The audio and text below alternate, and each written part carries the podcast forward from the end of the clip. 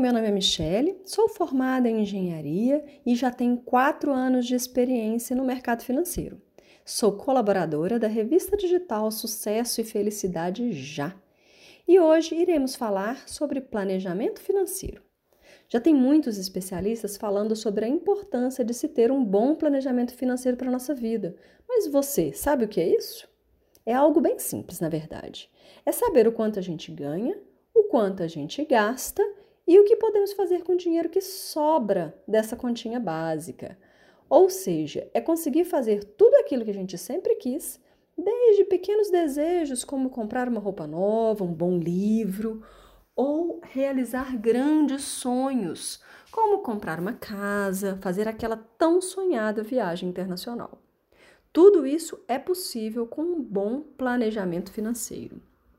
Ah, mas se é assim tão fácil, por que nem todo mundo faz? Você deve estar se perguntando, né? A verdade é que é fácil sim, mas o brasileiro não está acostumado a se privar no presente para ter mais no futuro.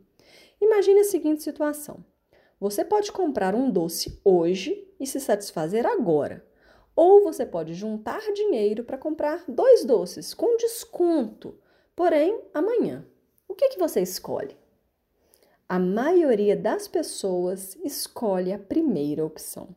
E é por isso que o planejamento se torna algo difícil de ser aplicado para a maioria de nós. Mas então o que fazer? Vamos começar devagar, colocando metas pequenas primeiro, aprendendo a controlar os impulsos de consumo que temos e só então partir para um planejamento maior e mais completo. Nesse próximo mês, por exemplo, faça uma lista com as coisas essenciais que precisam ser compradas, mas que estejam dentro do seu orçamento de gastos mensais. E se atenha somente a ela. Não compre absolutamente nada extra. E aí, se você conseguiu chegar ao final do mês dentro dessa lista, parabéns. E aí você vai se perguntar: qual foi a sensação de ter conseguido bater a sua primeira meta? Tenho certeza que vai ser boa. Nessa mesma lista de compras essenciais, agora vamos acrescentar uma pesquisa de preço. Isso mesmo, vamos comprar onde for mais barato. Isso significa que o seu dinheiro vai começar a sobrar todos os meses e que os seus gastos serão menores do que os seus ganhos. Quando o dinheiro começa a sobrar, é hora de incluir na lista as pequenas metas ou sonhos. A sua lista agora vai ser dividida entre os produtos e serviços que são essenciais no mês, mas também os desejos que não são essenciais. Mas lembre-se, só vale comprar se estiver na lista.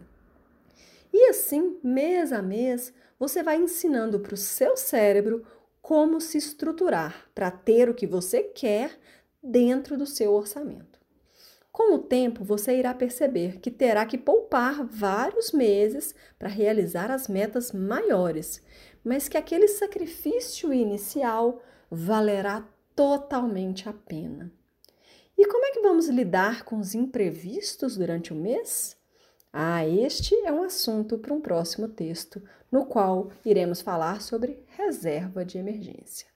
Foco, hein, gente?